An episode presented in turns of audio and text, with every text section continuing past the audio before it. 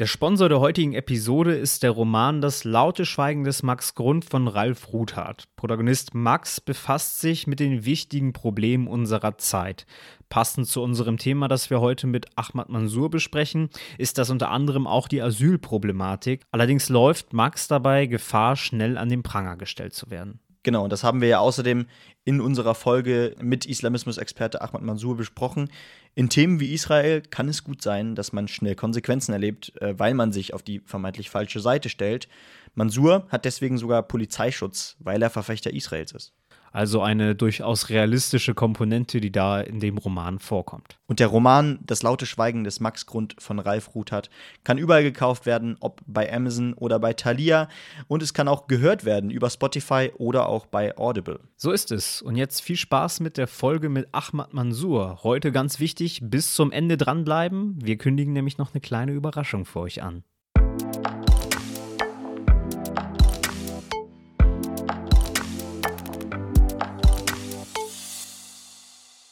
Und damit herzlich willkommen zu Folge 28 von Based. Und ihr merkt, heute ist nicht Sonntag. Das heißt, wir haben die Folge früher online gebracht. Hintergrund ist, am Sonntag ist Heiligabend und keiner von euch möchte uns dann dabei zuhören, wie wir über wichtige Themen sprechen, sondern da möchte man Besinnlichkeit unterm Weihnachtsbaum. Aber wir kommen nicht dran vorbei und deswegen freuen wir uns heute ganz besonders, einen tollen Gast da zu haben. Zuerst begrüße ich aber meinen lieben Co-Host Benny.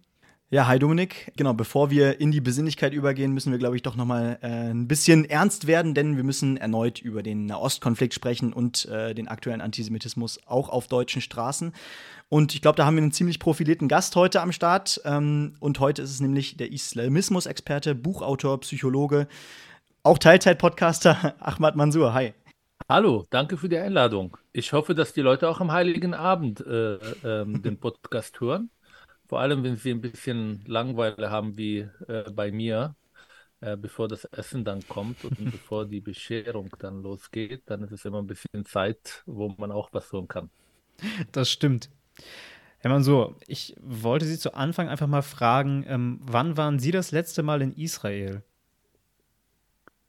Ähm, dieses Jahr, im Januar. Im Januar.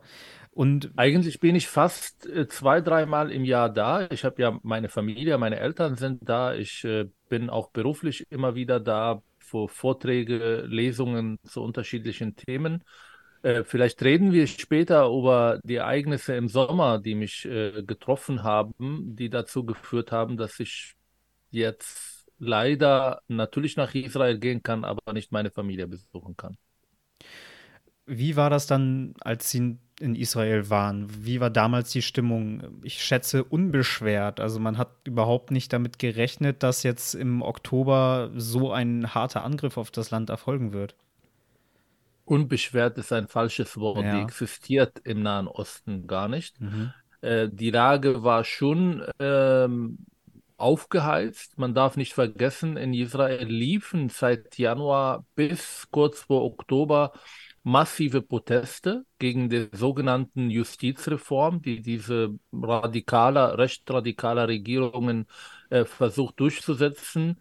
Ähm, es gab massive Hinweise von Experten, dass das gefährlich, was diese Regierung gerade tut, vor allem weil innerhalb der Armee Menschen gesagt haben, ähm, wir wollen nicht mehr. Wir machen unter so eine Regierung, die die Demokratie abschaffen äh, möchte nach dem Vorbild von Ungarn und Polen nicht mehr mit. Und da gibt es seit, glaube ich, März äh, massive Hinweise, vor allem von Geheimdiensten und wie gesagt von Experten, die gesagt haben, Leute, unsere Feinde erkennen eine historische Schwäche. Sie erkennen die Spaltung und wollen das nutzen. Natürlich hat keiner in seinen dunkelsten Träumen äh, sowas wie 7. Oktober vorgestellt. Aber dass es in Richtung Eskalation geht, war es klar. Und was man nicht vergessen darf, das ist auch etwas, was immer wieder vor allem in meinen X-Kommentare kommt. Es gibt seit zwei Jahren massive Terror äh, Strukturen und Aktivitäten, vor allem aus dem Westbank. Das heißt, es gab Anschläge fast jede zweite Woche ich sitze hier mit meiner Frau, ähm, um die Tickets zu kaufen und wir haben immer wieder abgeschoben oder gesagt haben, okay, wir lassen es noch ein bisschen Zeit, weil jedes, jeden Abend, wenn wir saßen und Ticket kaufen wollten, gab es einen Anschlag, entweder in Tel Aviv oder in, äh, mitten in Israel, also die Orte, wo man auch als Tourist hingeht. Ja, vielleicht können wir äh, da direkt äh, noch ein bisschen tiefer in das Thema Nahostkonflikt einsteigen. Ähm, Sie haben ja jetzt kürzlich die Tage einen Tweet direkt an die Palästinenserinnen und Palästinenser gerichtet, angefangen auch mit liebe Palästinenserinnen und Palästinenser. Und äh, da möchte ich erstmal einen kurzen Teil daraus zitieren. Zitat: Jetzt stehen wir an einem Wendepunkt. Es ist Zeit für eine neue Ära, eine Ära des Friedens, eine Zeit, in der wir unseren Kindern eine bessere Zukunft bieten, anstatt sie mit dem Mythos eines ruhmreichen Todes zu verführen. Es ist Zeit, in Bildung zu investieren, anstatt in Terror. Es ist Zeit, Liebe statt Hass zu wählen. Und da würde mich interessieren, woran denken Sie bei diesen Zeilen? Also, äh, was können auch die Palästinenser, an die Sie sich ja richten, überhaupt tun, damit dieser Konflikt endet? Ich denke ehrlich gesagt an meine Familie. Ich habe ja auch vorher geschrieben, mein Vater, mein Großvater sind gescheitert mit diesem Hass.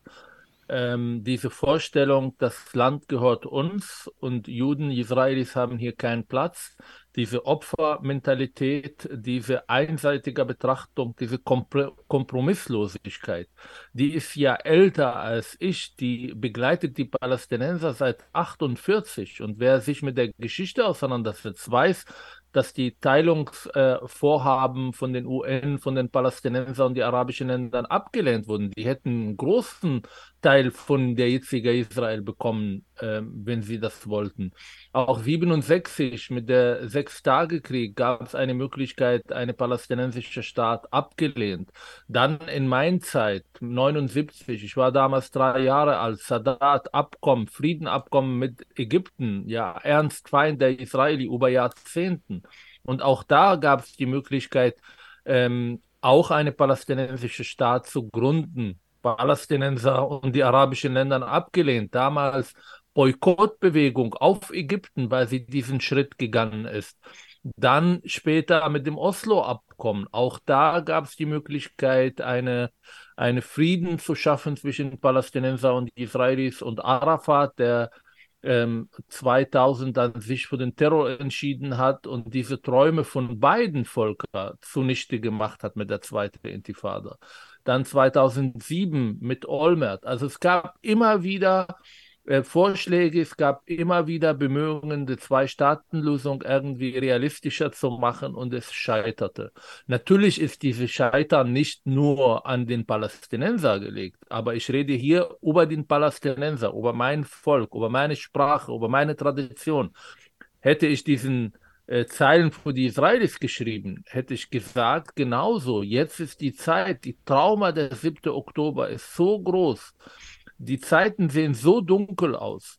Jetzt ist die Zeit, andere Wege zu gehen. Dann den Weg von Netanyahu, den Weg von Einstaatenlösung, den Weg, nur den Konflikt zu managen, hat gescheitert. Diese Konzepte existieren seit dem 7. Oktober nicht mehr.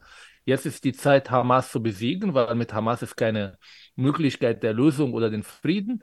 Aber danach, und das ist meine Hoffnung auch Richtung Europa, dass wir das weniger naiv machen und mehr wirklich ein Versöhnungsprojekt starten, damit wir unsere Kinder eine bessere Zukunft geben können. Ich denke jeden Tag darüber, wäre ich jetzt in Israel, hätte meine Tochter in Israel geboren, aufgewachsen, was hätte ich mir gewünscht? Und ich hätte mir gewünscht, dass sie als Palästinenserin in Sicherheit leben kann, dass sie die gleichen Chancen hat wie die israelischen Kinder, dass sie sich frei bewegen kann. Und das ist nur möglich, wenn zwei Staatenlösungen existieren, wenn die Palästinenser selbstbestimmt leben können. Und dazu müssen wir natürlich die andere Seite überzeugen, dass wir hier sind, um mit in Frieden zu leben und nicht um in Raketen, in Terror zu investieren und die Gegenseite vernichten wollen. Dann wird es auch keine Frieden geben, auch wenn diese Zwei-Staaten-Lösung realistisch wird. Dann wird es wieder wie in Gaza zu Kriege kommen und das möchte ich nicht. Und das glaube ich, möchten die meisten Palästinenser nicht. Aber sie leben in einer Atmosphäre, sie wachsen mit einer Erzählung, der nicht Richtung Versöhnung und Frieden äh, diente, sondern eigentlich die Leute Richtung Tod und Hass bewegt. Nun haben Sie gerade erwähnt, dass Benjamin Netanyahu ja äh, diese Ein-Staaten-Lösung ähm, naja, sich wünschen würde, im, äh, im, schönsten, im, im, schönsten Fall für ihn. Äh, und da würde mich interessieren, ähm, da gibt es ja auch Stimmen, die sagen, am Ende profitiert Netanyahu vielleicht von die, gerade von diesem Konflikt, weil die Macht äh, in, in Israel in gewisser Weise er damit auch untermauern kann. Würden Sie das unterschreiben? Nein. Definitiv nicht. Übrigens ist es nicht nur Netanyahu, sondern vor allem seine radikaler Partner in der Koalition, die vor Einstaaten, Einstaatenlösung sind, weil sie eigentlich auch religiös argumentieren und sagen, das heilige Land gehört nur uns. Sie wurde von Gott versprochen. Netanyahu war immer pragmatisch. Er ist rechts, definitiv, aber als er auch Druck bekommen hat von Barack Obama, war er bereit, auch Richtung Israelis zu sprechen und von Zwei-Staaten-Lösung zu sprechen. Aber die Realität ist anders. Und er nutzte natürlich den Hamas und ihre Existenz und diese Teilung der palästinensischen Schicksal zwischen Westbank unter ein ähm, ja, Fatah-Führung äh, und der Hamas unter Hamas-Führung, um zu sagen, wir haben ja zwei Partner. Wie sollen wir einen Staat daraus machen? Und er hat in den letzten Jahren, wie gesagt, nur den Konflikt gemanagt. Aber Netanyahu ist politisch erledigt. Das müssen die Leute auch endlich verstehen. Und um das zu verstehen, muss man verstehen, wie die israelische äh, Seele funktioniert. Israel ist gegründet wurde, damit Menschen sich nicht in Keller und in äh, Schränke verstecken. Israel investiert enorm viel Geld für die Sicherheit ihrer Bevölkerung. Und am 7. Oktober war dieser Staat nicht mehr da. Und das ist ein Versagen gigantischen Ausmaß. Das werden die Israelis nie verzeihen. Die sind jetzt still, weil sie verstehen, dass es jetzt notwendig eigentlich Hamas zu vernichten. Es ist notwendig, diesen Krieg zu gewinnen. Aber wenn sie Beerdigung anschauen von Menschen, die gerade in diesem Krieg gestorben oder am 7. Oktober gestorben sind, da sagen die Leute in aller Deutlichkeit, wir werden diejenigen, die dafür verantwortlich sind, in Rechenschaft ziehen. Und sie meinten Netanyahu und seine Regierung. Diejenigen, die das Land über Monate destabilisiert haben und am 7. Oktober massiv versagt haben. Golda Meir ist ein Vorbild für die Israelis gewesen. Eine Prime Ministerin, die über Jahre dieses Land geführt hat. Und auch sie hat damals im Yom Kippur in 1973, übrigens 50 Jahre, genau 50 Jahre vor dem 7. Oktober, und sie konnte nach dem Krieg äh, politisch nicht mehr äh, äh, an, an ihrem Amt halten. Und die ist auch eigentlich äh, gezwungen worden, zurückzutreten. Und das wird in dieser Regierung auch so. Die Umfragen, die kommen, zeigen zum ersten Mal nach mehr als sechs Jahren voller äh, Wiederholungswahlen, dass die Opposition, also die linke Mitte-Opposition, mittlerweile die absolute Mehrheit in Israel hat. Ob das in zwei, drei Monaten der Fall ist, ist eine andere Sache. Aber gerade sehen wir, dass diese Regierung eigentlich politisch am Ende ist. Sprechen wir ein bisschen über Sie persönlich. Ich habe oder mir ist aufgefallen, dass Sie sich in Interviews als palästinensischer Israeli auch bezeichnet haben. Ganz persönlich und subjektives Empfinden meiner Meinung nach oder Beobachtung ist, dass ich bisher keinen zweiten Palästinenser gesehen habe, der sich so bezeichnet. Sind Sie da geprägt durch, durch, durch Ihre Zeit an der Universität in Tel Aviv auch und wäre es unter anderen Umständen vielleicht nicht dazu gekommen, dass Sie sich heute palästinensischer Israeli nennen? Wissen Sie, es gibt auch ganz viele radikale äh, Israelis, die mich kritisieren, weil ich palästinensischer Israeli ja. sage. Es gibt ja unter meine Kommentare auch Leute, die schreiben, sowas wie palästinensischer Volk gibt es nicht. Und warum sagst du nicht, dass du Israeli bist? Ich bin alles. Und ich möchte auch die Jugendlichen, auch in Deutschland, die natürlich mit Migrationshintergrund aus unterschiedlichen Ländern unterschiedliche Erziehungsgenossen haben. Es gibt binationale Ehen. Wir haben über Podcast gesprochen. Meine Frau ist deutsch, meine Tochter wächst mit all diese Identitäten. Die hat ja ein palästinensischer Oma, die immer sagt, ich bin Palästinenser, genau wie mein Vater, die palästinensisches Essen machen, die palästinensische Hochzeiten feiern, die äh, irgendwie diese Kleidung, Tradition und so weiter als Palästinenser haben und das ist sichtbar. Sie hat aber eine Oma in Süd Deutschland, äh, die hier geboren, aufgewachsen, die mit einem schwabischen Dialekt irgendwie spricht. Ähm, die hat einen äh, israelischen Pass und einen deutschen Pass. Also sie ist alles und sie darf alles sein. Und das bin ich auch. Ich bin Israeli von Pass her und von Sozialisation. Ich habe die israelische Bildungssystem gehabt, ich habe an der Uni studiert, ich habe in Israel gearbeitet, ich habe israelische Freunde, ich habe israelischen Fernsehen gehabt, ich habe israelische Musik gehört, ich habe ähm, äh, israelische Filme geguckt. Das ist meine Sozialisation über Jahren. Das möchte ich auch nicht irgendwie kämpfen. Das ist Teil von mir. Und wenn die Leute das kämpfen, dann tun sie das aus einer politischen, eindimensionalen Identität, die sie haben wollen. Ich habe alles und ich bin auch Deutsche und ich bin auch Araber und ähm, ähm, ich, äh, meine Muttersprache ist Arabisch, die hebräische Sprache ist fast muttersprachlich, weil ich sehr früh sie lernen musste und das war die Arbeitssprache. Also warum soll man sich für eine Identität entscheiden? Ich bin eine arabische, palästinensische Israeli und das ist Teil meiner Identität.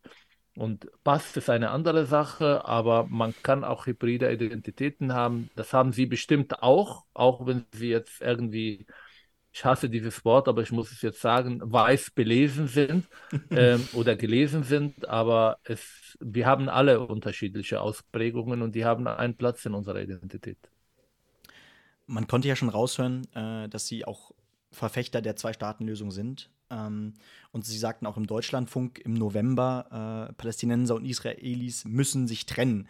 Äh, und da tut sich dann immer die Frage auf oder der Konflikt auf, ähm, wie soll das funktionieren? Also wie ist die Stimmung denn in der palästinensischen Bevölkerung gegenüber der Hamas? Das Gefühl sagt mir, ähm, die Hamas hat doch auch eine, einen gewissen Rückhalt in der palästinensischen Bevölkerung, äh, beziehungsweise sie sind doch auf jeden Fall geprägt auch von diesem Hass und sicherlich auch von antisemitischer Propaganda.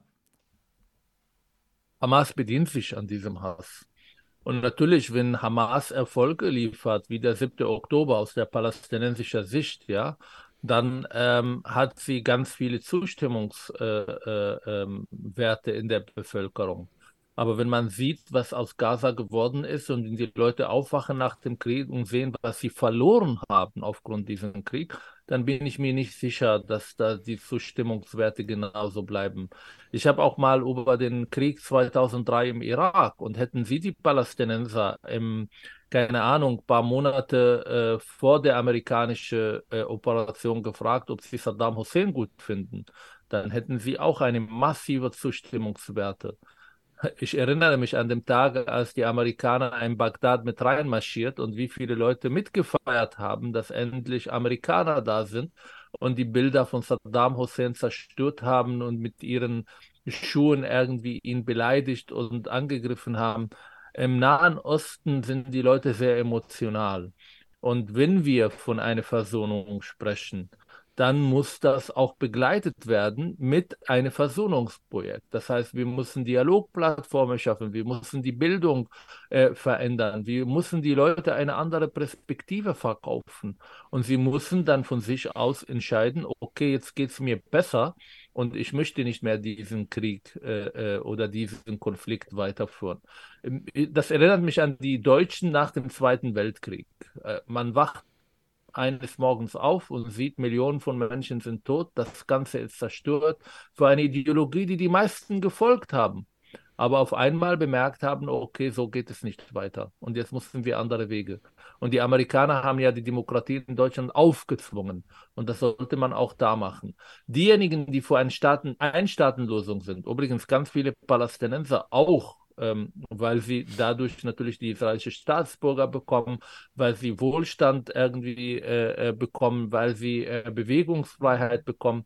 Aber auf der anderen Seite, weil sie wissen, auf kurz oder lang wird die demografische äh, Karte so aussehen, dass sie die Mehrheit bekommen. Und aus israelischer Sicht, auch wenn die Rechtsradikale das unbedingt haben wollen, weil sie dann in der letzten Ecke von äh, Palästina und Israel irgendwie Siedlungen aufbauen können, dann antworte ich Ihnen mit den Worten von Amos Oz, einer der großartigsten Schriftsteller in Israel. Und er hat gesagt, auf diese Frage, ob er vor ein oder zwei Staatenlösung, er hat gesagt, ein Staatenlösung bedeutet auf kurz oder lang Die Juden werden im Nahen Osten, werden in Israel eine Mehr Minderheit sein. Und ich möchte keine Minderheit sein und definitiv nicht im Nahen Osten. Und das sagt einer, der Sohn ein Holocaust-Überlebender, weil er weiß ganz genau, was Israel bedeutet. Israel ist ein jüdischer Staat. Sie existiert, um Juden zu schützen. Und die ist ein Resultat des Holocaust, das Resultat über das, was hier in Europa passiert. Und diese Stärke zeigen, diese Stärke sein, diese Risiken minimieren können, ähm, sich schützen können, werden nicht vorhanden sein, wenn die Juden im Nahen Osten eine Minderheit sein werden. Wir wissen, wie die Nahen Osten oder den Menschen im Nahen Osten mit Minderheit umgehen. Das konnten wir bei den Jesiden sehen und das werden wir überall sehen, da wo die Leute eine, äh, ja, nicht zur Mehrheit gehören. Ja, Thema Antisemitismus und den erleben wir im Moment auch auf deutschen Straßen. In den Medien ist in den vergangenen Wochen häufig von sogenanntem importierten Antisemitismus gesprochen worden. Es geht dabei um äh, Menschen, die hierher geflüchtet sind oder die im eben eine Herkunft aus äh, dem Nahen Osten haben und hier nun ähm, Antisemitismus verbreiten. Ähm, wie sehen Sie das? Was muss getan werden, damit wir hier unsere Probleme mit islamistischen und antisemitischen Tendenzen in migrantischen Milieus überwinden können? Auch hier ist die Realität komplexer, als so manche das haben wollen. Von Jan Böhmermann bis irgendwelche Leute, die nur von importierter Antisemitismus sprechen. Antisemitismus ist herkunftübergreifend. Man findet ihn im Links, im Rechts, in der Mitte der Gesellschaft. Man findet ihn ähm, subtil und mal sichtbar. Man findet ihn aber auch unter Muslime.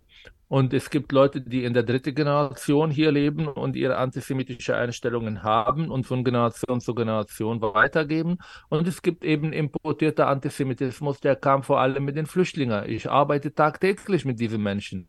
Und ich weiß, wie sie in Syrien, in Irak und in Afghanistan groß geworden. Das sind keine Länder, in denen man Versöhnungspolitik gegenüber Israel betreibt, sondern Israel und die Juden sind Teil der Feinde. Und das wird tagtäglich propagiert im Radio, in dem, äh, in der Moschee und natürlich auch in der Schule.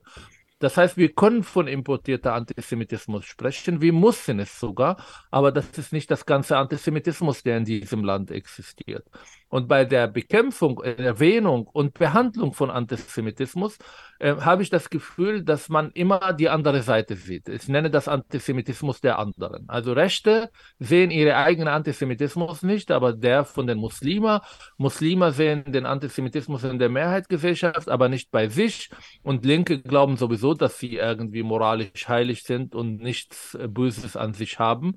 Das sind die Leute, die alles tun, um ähm, aus der Geschichte zu lernen, anders zu sein als ihre Vorfahren. Und das sind diejenigen, die seit dem 7. Oktober, der große Pogrom an Juden seit dem Zweiten Weltkrieg, auf der Seite Hamas stehen und nicht auf die Seite Israel oder die Juden. Also ähm, Antisemitismus ist herkunftübergreifend.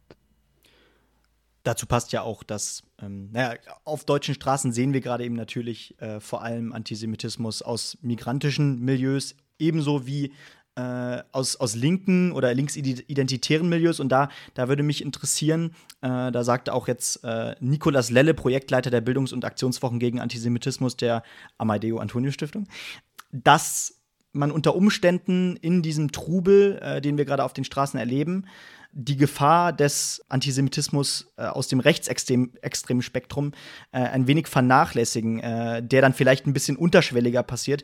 Aber wo der Mann, glaube ich, einen Punkt hat, ist, äh, wir haben vor gar nicht so viel Zeit auch äh, rechtsextreme Morde gegen, gegen Juden äh, in Deutschland erlebt. Würden Sie diese Aussage von ihm auch unterschreiben? Nein. Nein. Das macht mich aggressiv. Entschuldigung. Aber wenn wir über muslimische Antisemitismus sprechen, warum sollen wir das rechte Antisemitismus oder rechte Gefahr irgendwie relativieren? Wenn wir über Islamismus und Gefahren von Anschlägen in Europa, warum soll ich dann vergessen, dass wir immer noch ein großes Potenzial an Rechtsextremismus in diesem Land haben? Das ist diese eindimensionale Betrachtung, wenn Sie äh, Amad äh, Antonio Amadeo Stiftung äh, erwähnen. Wo waren Sie dann bei der Erkennung von linken Antisemitismus? Sie haben ja diese Identitätspolitik aus dem Linken hofiert, weiterverbreitet und nicht bereit gewesen, die Gefahren Gefahren äh, zu sehen. Und heute sehen wir es sogar auf der Straße.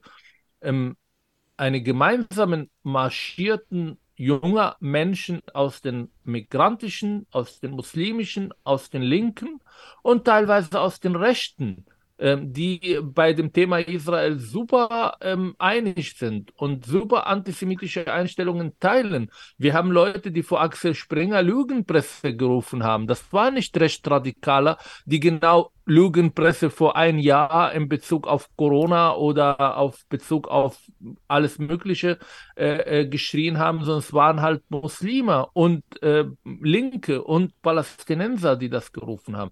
Wir sehen seit dem 7. Oktober eine massive Zusammenarbeit unterschiedlicher radikaler Gruppierungen, weil sie, weil sie vereint sind im Hass auf Israel und auf Juden.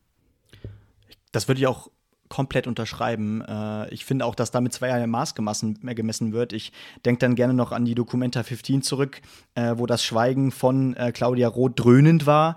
Ähm, und äh, wo komischerweise diese ganzen Demokratieförderprojekte, die vom Bund gefördert werden, die leider auch sehr einseitig sind, allesamt ebenfalls geschwiegen haben. Also ähm, tatsächlich, da, da wird mit zweierlei Maß gemessen, weil der Feind offensichtlich äh, doch auf der anderen Seite steht, anstatt, anstatt sich gegen jede Art von Antisemitismus zu wehren. Ne?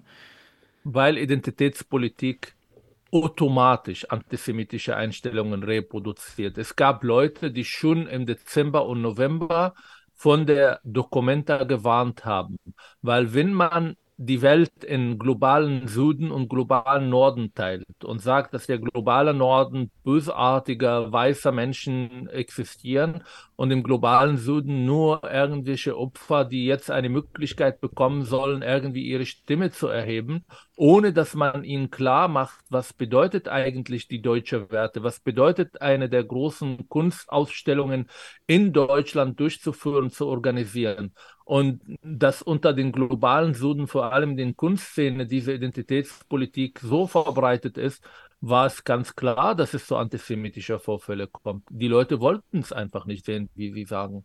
Und immer noch, also zum Teil sagen sie was, aber ich frage mich, wie nachhaltig das ist. Ich glaube, in zwei, drei Monaten, wenn der Krieg zu Ende ist, dann werden sie wieder ein Verteidiger der Identitätspolitik und dann werden wir, wir, die Mana und Wana, wieder zu Rechtsextremen gemacht, weil wir ja von Problemen in der muslimischen und der migrantischen Community sprechen oder die Linken nicht so folgen, wie sie von uns, äh, von uns erwarten.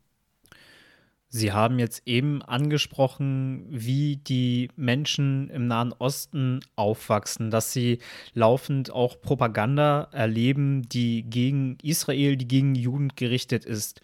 Nun kommen hier häufig die Forderungen auf, wenn diese Menschen zu uns migriert sind, ähm, ja, wir müssen, wir müssen abschieben und so weiter und so fort. Häufig handelt es sich aber auch schon um langjährige Staatsbürger, die trotzdem natürlich noch Verbindung äh, in ihre Heimatländer haben, Verbindung zu dieser Kultur, auch Verbindung zu dieser Propaganda. Nun kann ja das also die Forderung nach Abschiebung ist da ja rein populistisch. Das allein kann das Problem ja nicht lösen. Womit müssen wir da arbeiten? Geht es hier um Bildung oder was können wir diesem Problem entgegensetzen? Es geht um allen. Es geht natürlich in der ersten Linie um Gewinnen. Und was wir nicht vergessen dürfen, wir haben was anzubieten. Die Leute kommen zu uns, weil sie hier Sicherheit, Freiheit und Wohlstand haben wollen. Sie kommen zu uns, weil in ihren Ländern dieser Hass, Elend und, äh, äh, und Zerstörung gebracht hat. Und wenn sie zu uns kommen, dann müssen wir erstmal das kommunizieren. Wie hat Europa es zufrieden geschafft? Was bedeutet das? Warum lehnen wir bestimmte Vorurteile, bestimmte rassistische, antisemitische Einstellungen ab? Ähm, was bedeutet das Zusammenleben hier? Was erwartet man von den Menschen? Was sind die Grundwerte, die eigentlich die Menschen, die zu uns kommen, teilen, kennenlernen müssen, danach leben äh, sollten? Das ist ein Prozess, der dauert lange. Und diese Arbeit heißt gewinnend arbeiten. Das heißt, da zu sein, wo diese Leute sind und versuchen, alles zu tun, um die Menschen zu gewinnen. Übrigens, ich bin auch so groß geworden. Meine Mutter, wenn sie, ähm, wenn sie sauer auf mich war, dann hat sie Juden verflucht, ja. Und ähm, damit bin ich groß geworden. Das habe ich nie in Frage gestellt. Ähm, wir haben gefeiert, als äh, Saddam Hussein Israel mit Raketen angegriffen. Ähm, wir haben jeder Terroranschlag gefeiert, auch äh, heimlich, weil wir endlich gesehen haben, dass die Muslime in der Lage waren, Juden und Israelis weh zu tun. Und als ich nach Deutschland kam, habe ich auch diese Einstellungen mitgebracht. Natürlich war ich ein bisschen reflektierter. Ich habe ein Studium gehabt, aber man darf nicht vergessen, drei Jahre zweite Intifada, äh, hochemotional emotionalisierte äh, Bilder, die man sieht und so weiter und so fort. Und dann natürlich lasse ich diese Einstellungen nicht auf die Grenze los und dann komme ich dann als Tabula Rasa nach Deutschland und sage, ja, zeig mir eure Werte, ich will ein Teil davon sein. Ich habe Homosexualität abgelehnt, ich konnte Menschen äh, oder Männer, die mit ihren Frauen irgendwie äh, intim auf der Straße gehen, Hand in Hand oder Kusschen geben, auch abgelehnt. Das konnte ich nicht ertragen, weil das widersprach alles, was ich eigentlich an Einstellungen gehabt habe. Und trotzdem war das ein Prozess, weil ich die Menschen getroffen habe, die mich begleitet haben, die mit mir gesprochen haben, in meiner Arbeit, in mein Studium, in meiner Freundschaft. Und das hat dazu geführt, dass ich heute mit Ihnen darüber sprechen kann und das reflektieren kann. Das sind Prozesse und die brauchen ganz lange Zeit. Aber wir müssen sie systematisch tun. Und jetzt sind wir bei dem Punkt, was bedeutet eigentlich Integration? Und es bedeutet Ressourcen, es bedeutet Begleitung, es bedeutet Bildung, es bedeutet Wertevermittlung, es bedeutet keine Parallelgesellschaften zu tolerieren. Das das heißt gesunder Durchmischung schaffen. Das ist ein Riesenprojekt. Das ist ein gigantisches Projekt, wenn man das richtig macht. Und man muss es richtig machen, weil es geht nicht, es geht auch nicht ohne Migration. Wir brauchen einfach Menschen in diesem Land und sie werden auch, auch wenn wir es nicht wollen, auch nach Europa schaffen. Abschiebung ist einer von 100.000 Maßnahmen. Und das nenne ich Repressionen. Und Repression bedeutet erstmal nicht Abschiebung, aber wenn jemand auf der Straße von the Sea ruft und ganz genau meinte Vernichtung Israel dabei, dann muss er Konsequenzen spüren. Dann muss er entweder vor Gericht stehen oder eine Anzeige bekommen. Ähm, man, man, muss einfach diese Leute klar machen, wo die Grenzen sind. Und da, was Deutschland als No-Go betrachtet. Abschiebung ist der allerletzte Mittel bei Menschen, die nach all, möglich, nach all diese Möglichkeiten es ablehnen, in unsere Wertesystem sich zu integrieren, die systematisch unsere Staat verachten und von denen eine Gefahr geht. Und ja, dann muss abgeschoben werden, weil das ist eine Botschaft an allen anderen, die vielleicht mit dieser Idee spielen. Und ich beobachte die äh, Flüchtlingsszene zum Beispiel in bestimmten Social-Media-Kanäle, wo sie zu Hunderttausende da sind. Und da, wo Strafen kommuniziert werden, kriegen die Leute Angst. Und dann denken sie anders. Und ich habe ein aktuelles Beispiel aus Israel. Im Mai 21 gab der letzte Eskalation vor dem 7. Oktober, der zu einer militärischen Aktion Israel aus Gaza geführt hat. Das waren schrecklichen paar Wochen. Und Hamas hat es geschafft, nicht nur Leute in Gaza zu aktivieren oder in Westbank zu aktivieren, sie haben auch die Muslime innerhalb, innerhalb Israel aktiviert. Die Leute sind auf der Straße, ähm, auf der Straße gegangen, sie haben ihren Nachbarn attackiert, es gab Lynchszenen, es gab Menschen, die andere, äh, äh, die, die Juden ermordet haben, innerhalb Israel, hasserfüllter Menschen, die auf der Straße gegangen, Jagd auf Juden und Jagd auf Muslime gemacht haben. Seit dem 7. Oktober ist die 2 Millionen äh, Community von arabischen Israeli komplett still. Warum? Weil Israel von dem ersten Tag an dem 7. Oktoberabend, als die ersten in Israel den Terror von 7. Oktober gefeiert haben, Polizeibesuch, Anzeige und erstmal eine Nacht in der Zelle. Und die Leute haben es mitgekriegt. Und sie haben verstanden, dass dieses Mal Israel es ernst macht. Und dass, wenn man in sozialen Medien irgendwas hasserfüllt schreibt, bleibt das nicht nur in den sozialen Medien und anonym, sondern die Leute kommen nach Hause.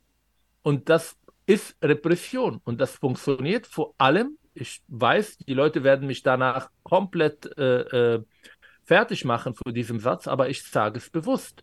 Es gibt Menschen, die verstehen Autorität. Und eine demokratische Rechtsstaat hat auch die Möglichkeiten, Autorität zu zeigen. Natürlich im Kontext von Demokratie, im Kontext und in den Rahmen unserer Gesetzgebung. Aber es ist manchmal notwendig, vor allem bei Menschen, die autoritär erzogen werden. Wenn wir all das tun, dann glaube ich, wir haben eine Chance, Integration A anders wahrzunehmen und B viel mehr Leute zu erreichen, die dann in Deutschland auch reflektieren und nicht nur physisch in Deutschland leben, sondern auch emotional ankommen. Ja, was bei dem Thema ähm, auch mit reinspielt, ist ja in gewisser Weise die Organisation des, ähm, des politischen Islams, um es mal so zu sagen. Ähm, und wir haben in, der, in einer Folge mit Mariam Lau von der Zeit in den vergangenen Wochen äh, auch über die Islamkonferenz geredet. Ähm, und in dem Zuge natürlich auch über DTIP, äh, über äh, Erdogan und über, über die Verbindung von, ähm, ja, von, von der Türkei äh, und den deutschen Moscheen. Das heißt, äh, seien es dass äh, Imame äh, nach Deutschland entsendet werden und dann möglichst nach wenigen Jahren zurückkommen, äh, nachdem sie dort gelehrt haben, um möglichst wenig deutsch zu soziali äh, sozialisiert zu werden und die Werte anzunehmen. Äh, also sich möglichst nicht integrieren, so sondern diesen politischen Islam eben predigen. Äh, Erdogan konnte auf deutschen Straßen Wahlkampf machen. Und Sie waren ja selbst auch Teil dieser Islamkonferenz von 2012 bis 2014, wenn wir das richtig aufgeschrieben haben. Ich bin wieder. Haben. Du bist also wieder. Okay. okay. Ähm, und Lau nannte damals äh, die Islamkonferenz eine Wohlfühlveranstaltung in einem Artikel, ähm, weil es keine kritische Auseinandersetzung mit den Islamverbänden gibt. Also, Sie haben gerade schon gesagt, richtig, also stimmen Sie dem zu. Und wieso? Also erstmal, Mariam Lau ist einer der äh, klugsten Journalisten, die wir in diesem Land haben. Und die ist, äh, gehört zu einer Minderheit, die äh, immer auch solche Themen angesprochen haben. Aber wo haben wir die Möglichkeit, wir als Muslime, die den äh, politischen Islam kritisieren, wo haben wir die Möglichkeit bekommen, überhaupt äh, darüber zu sprechen, das zum Thema zu machen, ähm, dass die Politiker, dass die äh, Öffentlichkeit sich auseinandersetzen? Wann gab es die letzte Talkshow, der sich mit dem Thema politischer Islam beschäftigt? Politischer Islam ist nicht Muslime, die sich politisch engagieren wollen. Das ist natürlich Teil der Demokratie. Politischer Islam ist eine Ideologie, die Gesellschaften unterwandern möchten, mit demokratischen Mitteln an die Macht zu kommen, um dann die Demokratie abzuschaffen. Das haben sie in Gaza praktiziert, das haben sie in Ägypten versucht zu praktizieren, das haben sie in Iran praktiziert und das sind Akteure wie in der Türkei zum Beispiel, die in ihren Grundwerte, Haltungen und Strategien haben, die massiv mit der Demokratie in Widerspruch kommen. Äh, die Zentralen sitzen in Ankara und in Katar. Als wir dann angefangen haben, die Weltmeisterschaft in Katar zu kritisieren, weil ähm, Katar ein Land, die eine sehr, sehr fragwürdige Rolle im Nahen Osten spielt und auch in Europa und hier massiv auch äh, politische Islamstrukturen finanziert, wollte keiner was wissen. Sigmar Gabriel hat ja auch damals massiv uns kritisiert, weil wir ähm, und nannte uns doppelmoralisch, weil wir Katar äh, kritisieren. Ähm, die Leute haben es nicht verstanden und wollen es nicht verstehen. Der Deutsche Islamkonferenz hat zwei Grundfehler. Der erste Fehler, all diese Verbände, DITIB, VKZ, Miligurisch, sogenannter Zentralrat der Muslime, all diese organisierten Verbänden, die meistens von Ausland gesteuert sind, repräsentieren nicht mal 20 Prozent der Muslime. Das heißt, 80 Prozent haben keine Stimme. Wir haben Einzelpersonen. Ich bin Einzelperson, Serhan Atish, Hamid Abdesamad war auch dabei, ähm, die vielleicht auch noch ein paar Leute irgendwie repräsentieren. Aber die Mehrheit der Muslime wissen gar nicht, dass es eine deutsche Islamkonferenz gibt. Fragen Sie in Hamburg Jugendliche. Keine Ahnung.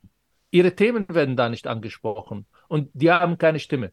Das heißt, solange wir den, ähm, den Islam die kirchliche Strukturen aufzwingen und unbedingt mit zwei Kirchen reden wollen, muslimischer Art, werden wir diese Religion und vor allem die Muslime, die dazugehören, nicht gerecht werden. Die haben keine Stimme.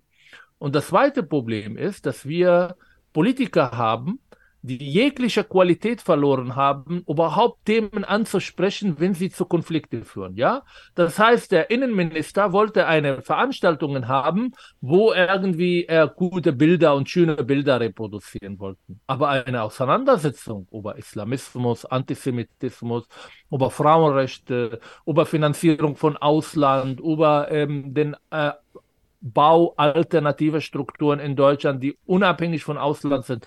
All das wurde vermieden.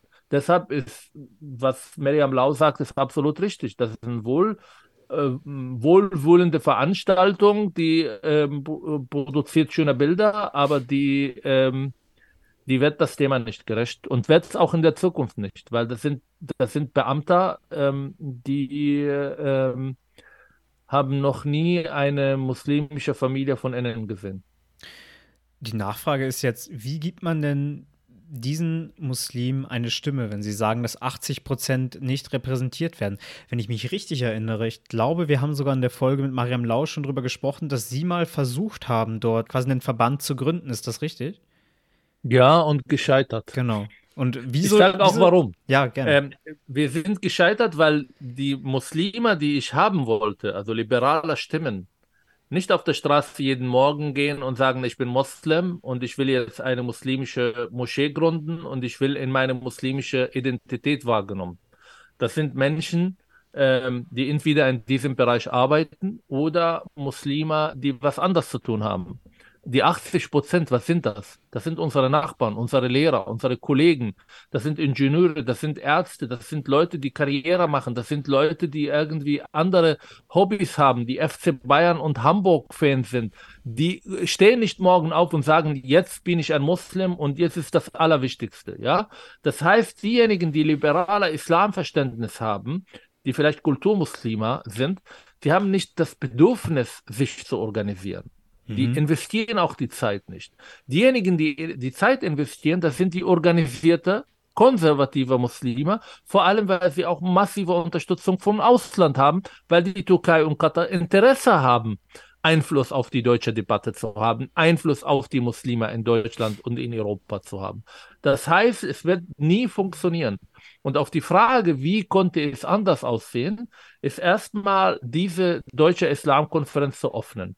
Ich möchte viele Jugendliche haben, die einfach von ihren Erfahrungen reden. Und bitte keine Jugendliche, die irgendwie äh, in den Moscheen empowernd und ausgebildet, um das zu sagen, was die Älteren wollen. Nein, das sind Leute, Sprecher in eine Schule, das kann irgendwie jemandem, der Fußballer ist mit muslimischer Hintergrund, das können Wissenschaftler sein, das können irgendwie hm, die äh, fünf äh, muslimische oder die fünf äh, islamische Fakultäten an die Universitäten hier, das können Ärzte, das können einfach Muslime. Also bildet bitte unsere Gesellschaft wieder. Das kann man sehr gut machen. Es gibt äh, genug äh, Methoden, um das einfach zu, äh, äh, so zu gestalten, dass gerechter wird. Gibt die Verbände ihre 20 Prozent, ladet Leute aus der Öffentlichkeit, die über das Thema schreiben und reden und dann hat man eine Vielfalt.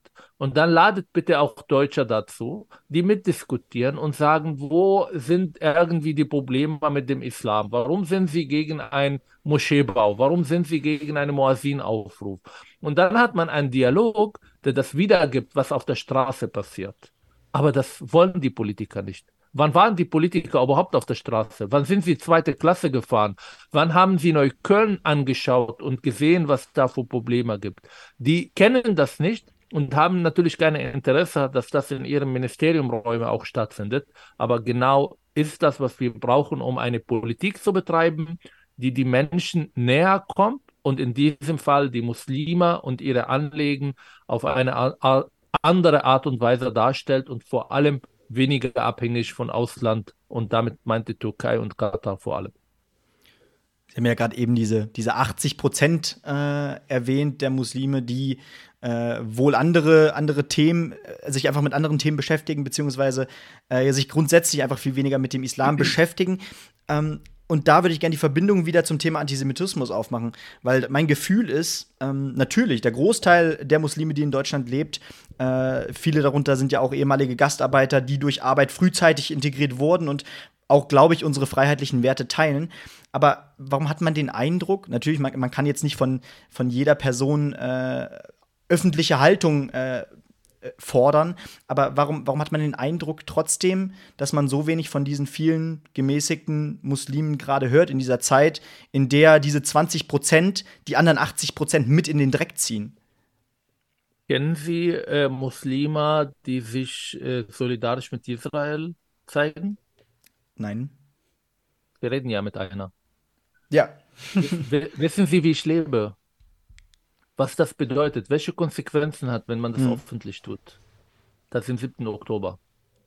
Ich lebe seit 2015 unter, unter Personenschutz.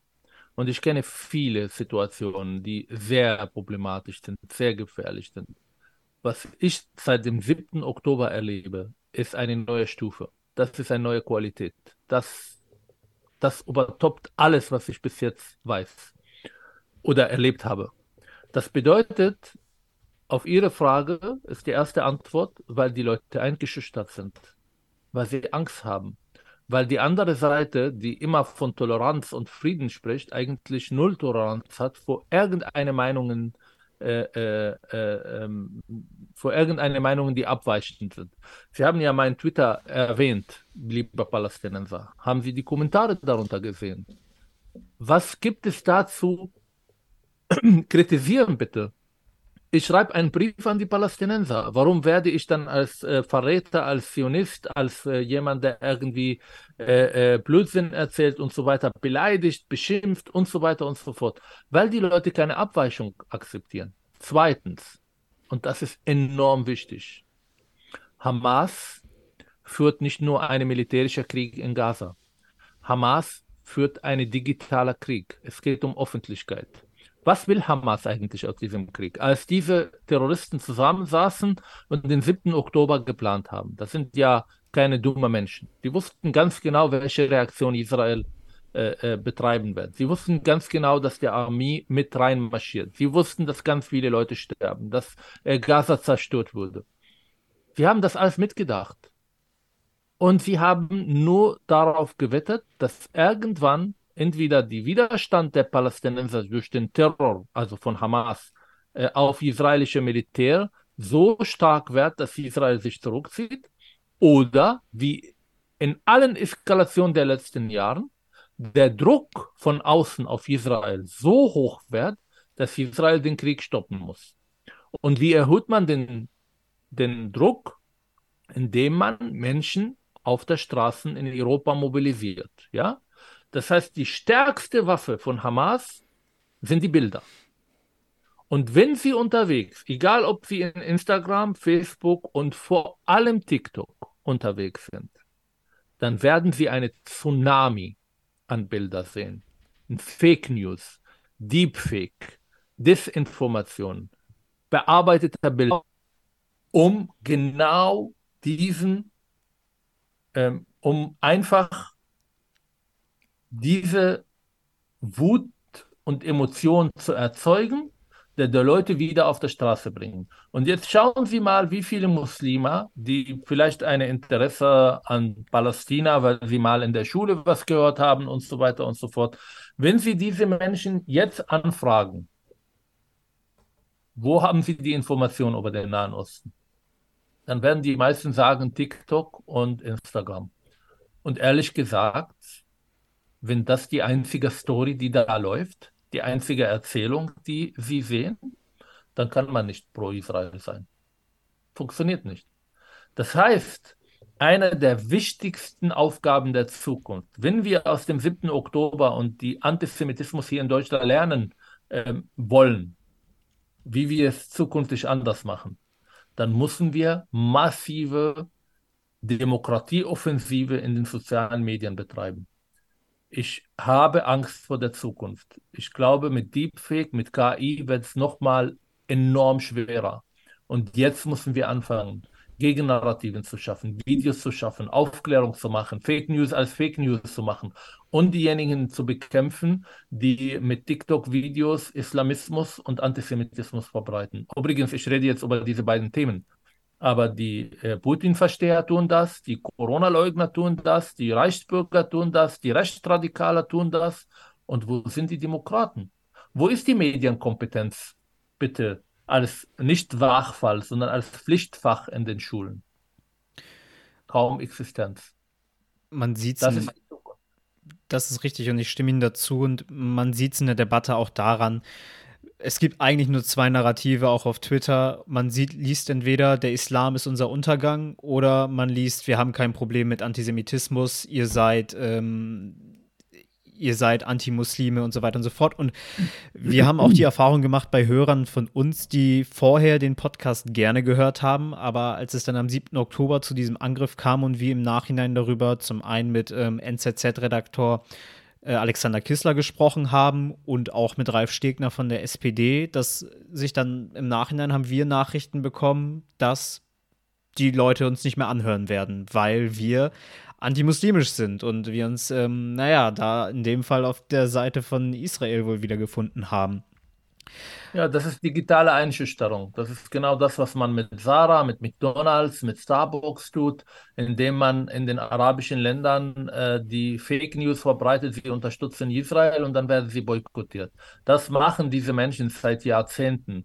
Sie haben das schon 2014, glaube ich, gegen Aldi gemacht und so weiter. Also lassen Sie sich bitte nicht einschüchtern. Äh, das sind Leute, die, äh, glaube ich, auch vorher das nicht gehört haben. Ja, dann, das ist ein schönes Abschlusswort. Herr Mansur, wir bedanken uns ganz, ganz herzlich für Ihre Zeit und dass Sie ähm, uns hier so tolle Antworten gegeben haben. Ich fand es zu kurz. Also es ist unglaublich, wie schnell die Zeit vergangen. Alles Gute. Äh, ich darf ja frohe Weihnachten machen, weil die, das kommt jetzt in den nächsten Tagen raus. Ganz oder? genau am Freitag, so ist Super. es ja. Und hoffen wir, dass 2024 vielleicht ein schöner, friedliches Jahr wird und dass wir alle gesund bleiben. Das hoffen wir auch. Und ähm, liebe Zuhörerinnen und Zuhörer, das hier ist nicht die letzte Folge in diesem Jahr, nämlich nach Weihnachten könnt ihr von uns noch ein kleines Special hören. Es wird einen Jahresrückblick geben, in dem viele von unseren Gästen aus diesem Jahr wieder mit dabei sind. Vielleicht können wir schon ein, zwei Namen nennen. Alexander Kistler ist wieder mit dabei, auch Anna Schneider ist mit dabei und noch fünf weitere von unseren Gästen. Wir können außerdem empfehlen die vergangene Folge vom Sonntag mit Ulf Poschert, äh, der am Ende der Episode übrigens auch äh, Sie sehr gelobt hat für Ihre Arbeit, Herr Mansur. Und ich ihn. Der ist ein großartiger Journalist. Also stellen Sie sich Videojournalismus in Deutschland ohne äh, Welt, ohne Axel Springer jetzt nach dem 7. Oktober ausgesehen wäre. Ja. Und deshalb bin ich sehr dankbar, dass er auch bei Ihnen als Gast war und äh, bedanke ich mich jetzt hier öffentlich äh, für seine großartige Arbeit. so, sehr schön. Ja, das letzte Wort hat dann Benny heute. Ja, vielleicht, vielleicht können wir ja vielleicht in, in so einem halben Jahr oder so noch mal äh, auf den Nahostkonflikt gucken und äh, sehen, was sich auf, in Deutschland und aber auch natürlich dort verändert hat. Ähm, wir melden uns auf jeden Fall noch mal bei Ihnen. Ansonsten würde ich sagen, wir hören uns dann, wie gesagt, zum Jahresrückblick wieder. Wir würden uns freuen, wenn ihr uns bewertet auf Spotify. Da würden wir uns sehr drüber freuen. Ihr könnt uns auf Social Media überall folgen. Based-Medien, da findet ihr uns überall. Und genau, wie gesagt, dann entweder frohe Weihnachten oder bis dahin. Ciao.